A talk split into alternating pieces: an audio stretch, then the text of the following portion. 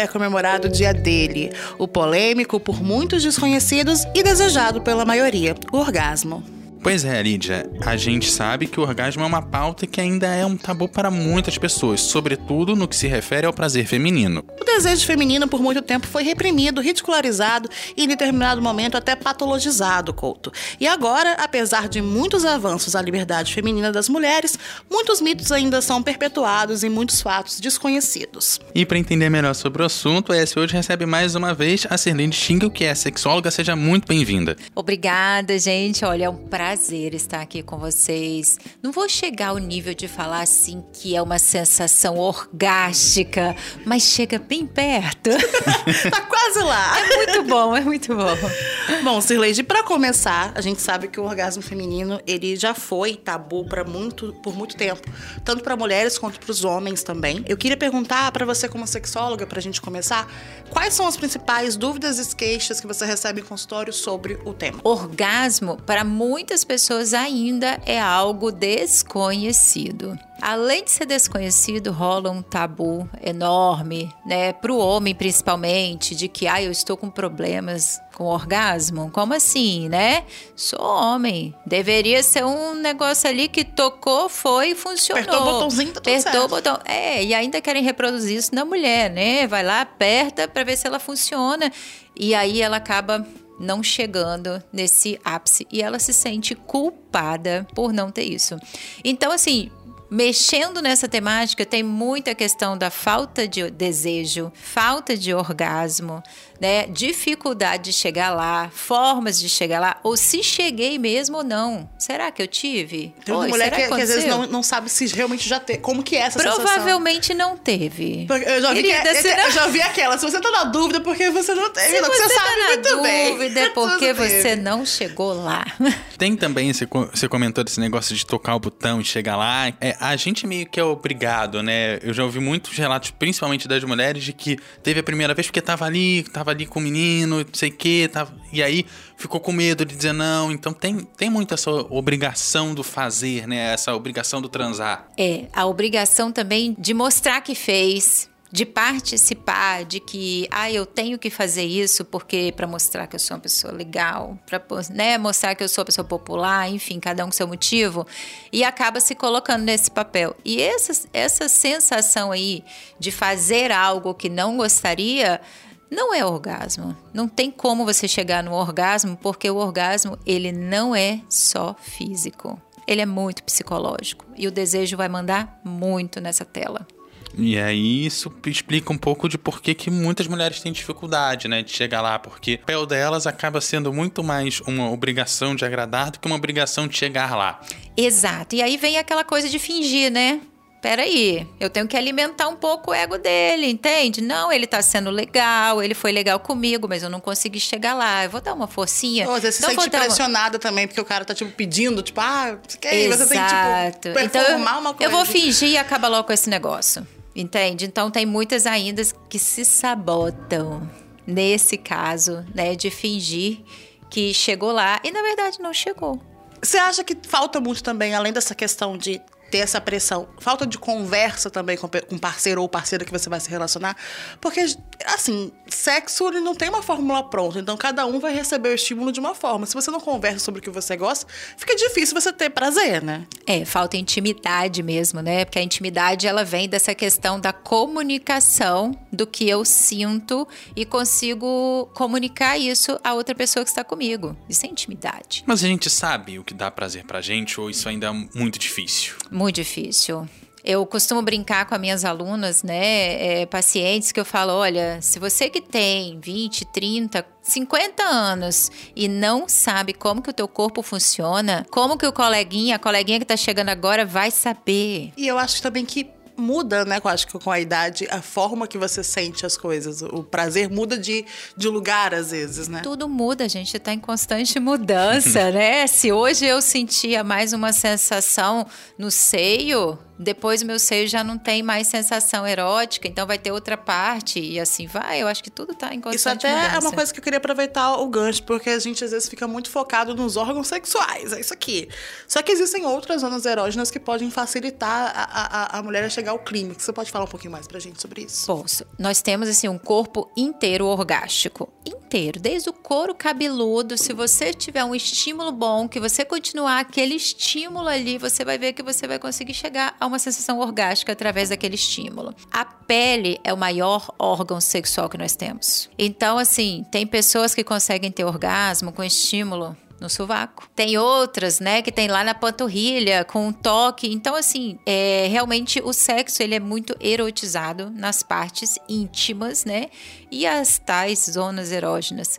Mas nós temos todo um corpo erógeno. Quando a gente perpassa essas questões todas de chegar nessas zonas e tudo, além da comunicação e o conhecimento do corpo, falta também a gente se colocar em situações que permitam isso, porque se for na obrigação, como eu já falei lá atrás, se você não conhecer seu corpo, se você é, não conversar, você não vai chegar lá. Então falta a gente é, fazer um passo a passo para chegar lá.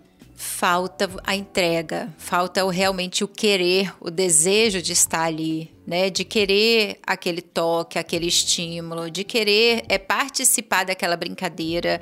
É, lembrando que é, toda atividade sexual eu tenho que ter orgasmo? Não. O importante numa relação sexual é o prazer. O orgasmo ele vai acontecer por consequência. Agora, o objetivo daquela, daquela sensação toda da brincadeira que você está tendo não é o orgasmo. Tanto que se eu colocar isso como objetivo, já é um bloqueio Porque que eu não já consigo vira uma pressão, lá. né? Vira uma pressão, vira uma ansiedade ao momento e a pessoa começa a criar um reloginho dentro dela. Vira, não vira, vira, vira uma parada mecânica, tipo, eu tenho que finalizar assim, porque se não finalizar assim não vai rolar, É, então não foi tô bom. funcionando, meu corpo não tá indo bem. E não, tá tudo tranquilo. Só Até que tem que porque- deixar fluir. Até porque eu acho que é possível também você ter sexos ótimos e não ter tido orgasmo, e ter tido orgasmo e o sexo não foi tão bom. E foi ótimo. Ok? E tudo bem, você participou, você se entregou, você estava ali presente naquela cena, naquele momento, e você quis. Isso aí eu acho que é bem importante.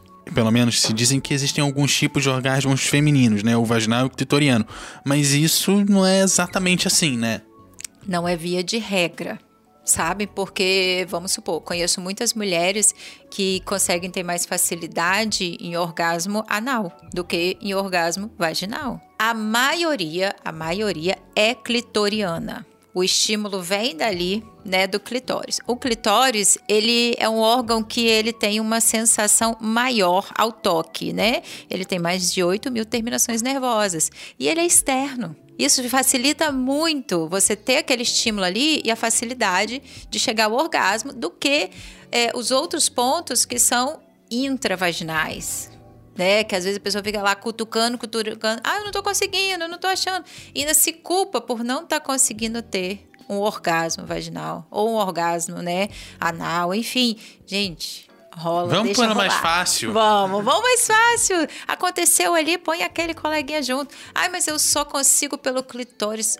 Ótimo que você consegue pelo clitóris. Vai pelo que, pelo que tá funcionando, não precisa, é Mas regra. Não tem que ter regra, não sou obrigada, né, a ter isso, a ter. é, ah, eu sou obrigada a sentir prazer anal. Querida, se você não gosta de fazer ali, tudo bem, não é obrigado. Sexo não é, não é obrigação, né? É Sexo não gosta. é obrigação, em momento nenhum, em parte do corpo nenhum. Nós não somos receitinha de bolo, sabe? Fez assim, assado e vai sair o resultado assim. O teu corpo todo, ele, além de guardar memórias, de guardar sensações, muitas vezes tem pessoas que foram abusadas que não recordam ainda, né? Recordam assim no racional, porque aquilo tá muito na infância e tá lá no inconsciente e tá no corpo. Então, ah, eu tenho que sentir prazer no peito, mas eu não sinto, não sinto nada. OK, teu peito ainda pode ter marca, né, de algo que foi abusivo.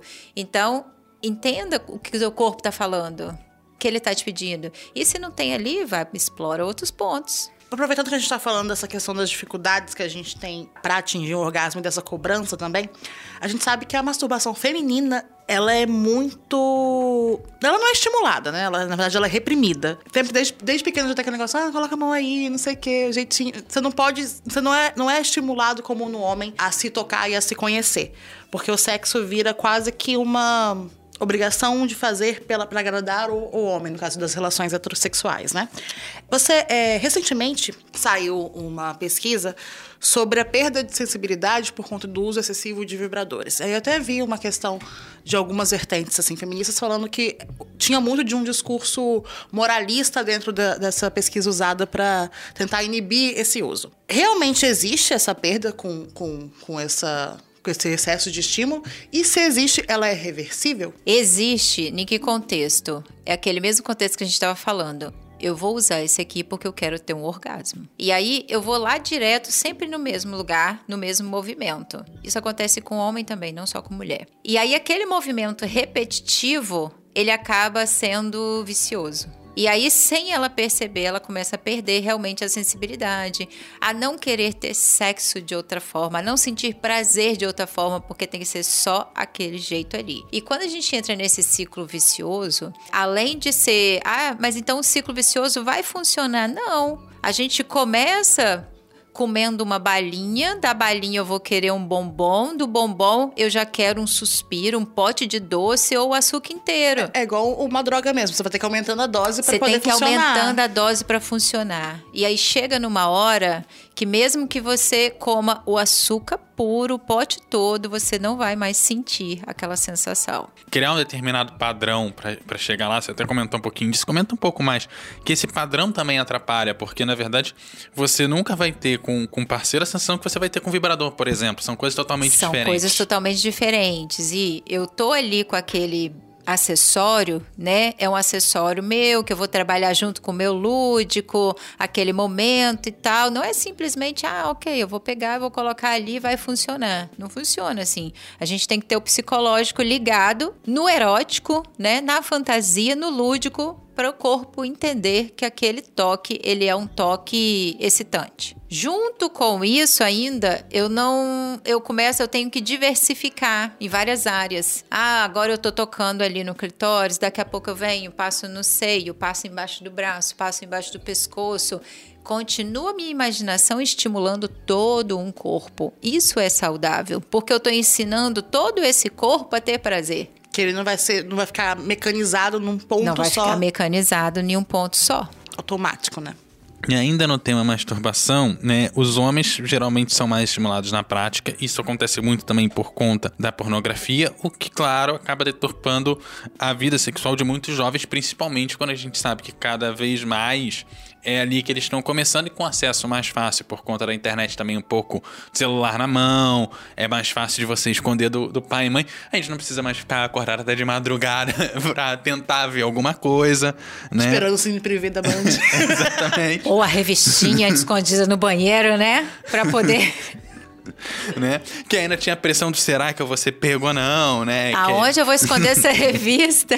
Na minha casa, meus irmãos escondiam, gente, atrás do bidê. Vocês lembram do bidê? Lembro. Aquele acessório, né, maiorzinho ali de lavar o bumbum. Então, tinha um buraco atrás desse bidê e os meus irmãos escondiam as revistinhas ali Esconderijo secreto. Não Super difícil de achar. Dentro dessa estética, como é que a gente faz para desconstruir essa visão que pode acabar levando um sexo também mecanizado, um sexo que não condiz com o real. Não só a questão do sexo em si, mas a questão da, da estética das coisas também, né? Porque a gente sabe que filme pornô, gente, tem maquiagem, tem maquiagem até pra, pra vagina. É, até pra vagina da pessoa tem, entendeu? Não é real, então, né? Não é aquilo, não é a realidade da, das mulheres. Exatamente, ele não é real. Falando dessa questão, então, da masturbação, se ela é, então, saudável, até que ponto ela é saudável, né, para esse autoconhecimento, no caso aí dos rapazes que estão cada vez mais novos, se autoestimulando, todo esse tudo que eu ensino meu corpo, ele aprende. E aí ele aprende só daquele formato. Vamos pensar aí nos rapazes jovens que estão ali com a revistinha, com o vídeo pornô, né? E o vídeo pornô, gente, vamos falar a verdade, é, não é real, né? A gente sabe que o vídeo pornô, ele é um filme de super-heróis sabe? É legal, tô, que massa, né? O povo tá com a perna lá não sei aonde, pra cá e tal, a mulher gritando não sei quantas vezes, mas não é real. Aquilo dali é ensaiado, aquilo dali tem Photoshop, né? Aquilo tem dali entre uma, uma cena e outra. O membro tem que ser sempre grande né, para poder ver a entrada e a saída ali, para ter a movimentação, né? É, eu gosto de falar que é um filme de ação. E aí esse filme de ação, ele age diretamente no estímulo, né? No caso aí do masculino, que é mais fácil porque foi construído nisso. Ele não tem uma preliminar, ele não, não trabalha o seu lúdico, ele não trabalha a sua fantasia, ele já te traz algo assim, ó, prontinho, é isso aqui que você vai viver agora. E aí é rápido, a masturbação ela acaba sendo um toque é, rápido, a finalização, né? A intenção de ter um orgasmo rápido, e esse movimento sempre repetitivo, ele vai se reproduzir aonde? No ato, quando tiver outra pessoa. Ou eu vou precisar sempre desse estímulo ali da TV, do vídeo, né, para me trazer esse desejo, ou eu vou sempre fazer um movimento rápido. Isso tem causado muita ejaculação precoce nos rapazes. Além de também ser um sexo muito voltado pro homem, então como é, o objetivo dele é quero gozar rápido, a mulher não sente nada. Porque o estímulo é completamente diferente para a mulher do que para o homem, não Pro é? homem, não é, é, assim, a ah, mulher vou fazer é, dessa forma e vou gozar. Vamos pensar o contexto da mulher, então, nesse cenário aí de estímulo, de diferença de que um excita mais rápido e o outro não. A mulher, ela foi construída em cima de contos de fadas. O conto de fada que veio falando daquele romancezinho, daquela cena e Do tal e príncipe tal, do encantado. príncipe no cavalo branco, ok? E não mostrava ainda a parte sexual depois desse povo, né? Parava-se ali. Mas então ela foi trabalhada nesse conto, ela precisa dessa preliminar até mesmo no psicológico dela. Se ela, se essa mulher assistir um filme pornô, pode ser que ela não se sinta excitada, porque ela não gosta dessa cena já na ação. Ela precisa de uma história, ela precisa de um contexto para ela jogar pro, pro psicológico dela, pro desejo psicológico e o corpo entender como excitação.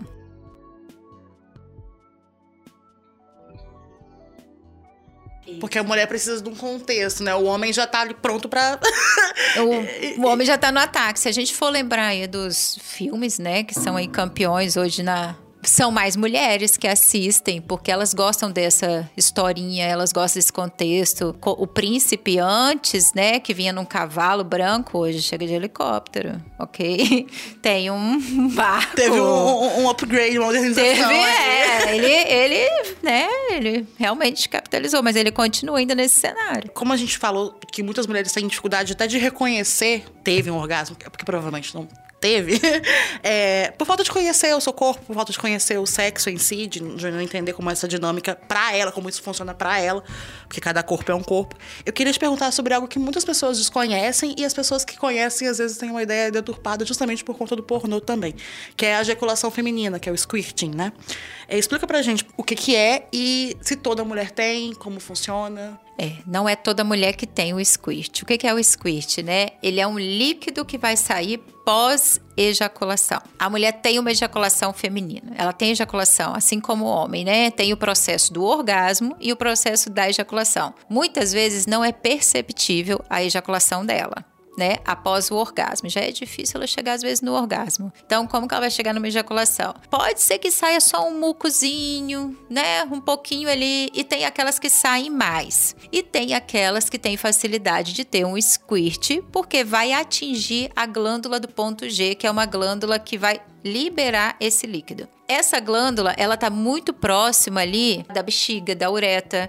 Então, ela vai estimular toda essa região e sim, vai ter ali um líquido da urina presente junto com esse outro líquido ali vaginal dela e vai sair uma quantidade maior. Inclusive, tem até muitas mulheres que bloqueiam isso porque acham que vai fazer xixi, né? Tem muitas mulheres que bloqueiam com medo de fazer xixi, né? De que ai, vai, né, molhar tudo, vai, vai feder e tal. E não, realmente não é o xixi, porque a gente sabe que o xixi sai do canalzinho da ureta de uma outra forma ali diferente. Mas esse que vem de dentro da vagina, por mais que tenha essa mistura, ele não tem cheiro e ele sai em abundância. Mas também é algo que a gente precisa falar, não é um jato. Como a gente vê em alguns filmes Como por já aí, viram por né? aí alguns filmes. Squist não é aquele jato, aquele, né? Aquilo dali é uma é um xixizão, entendeu? Uma chuva dourada, como o povo gosta de falar. Então é possível ter orgasmo e não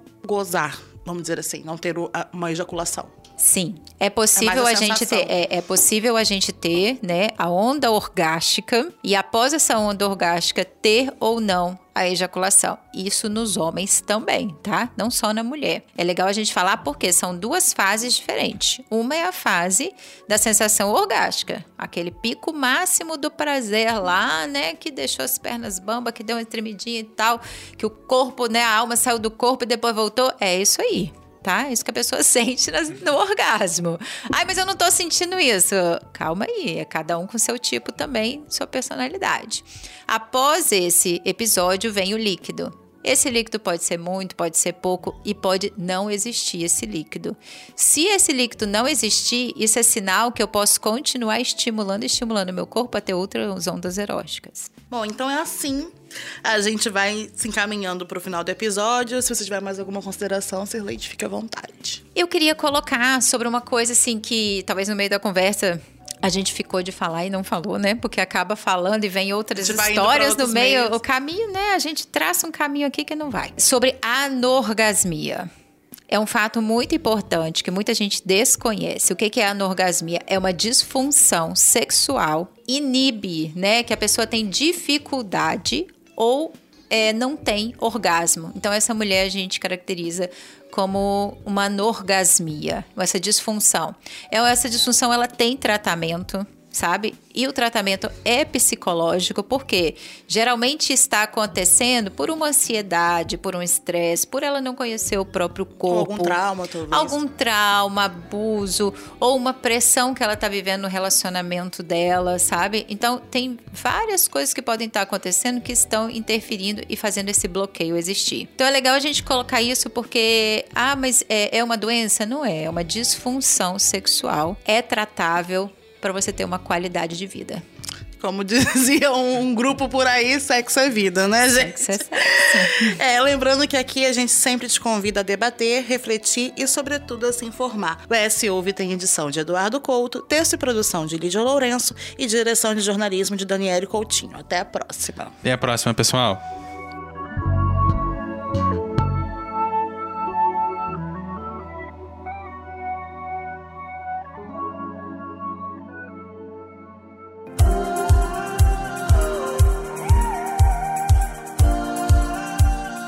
Deixe seus comentários no eshoje.com.br. É lá que você se mantém informado toda semana. Nos siga nas redes sociais e no nosso canal do YouTube, arroba ESHoje.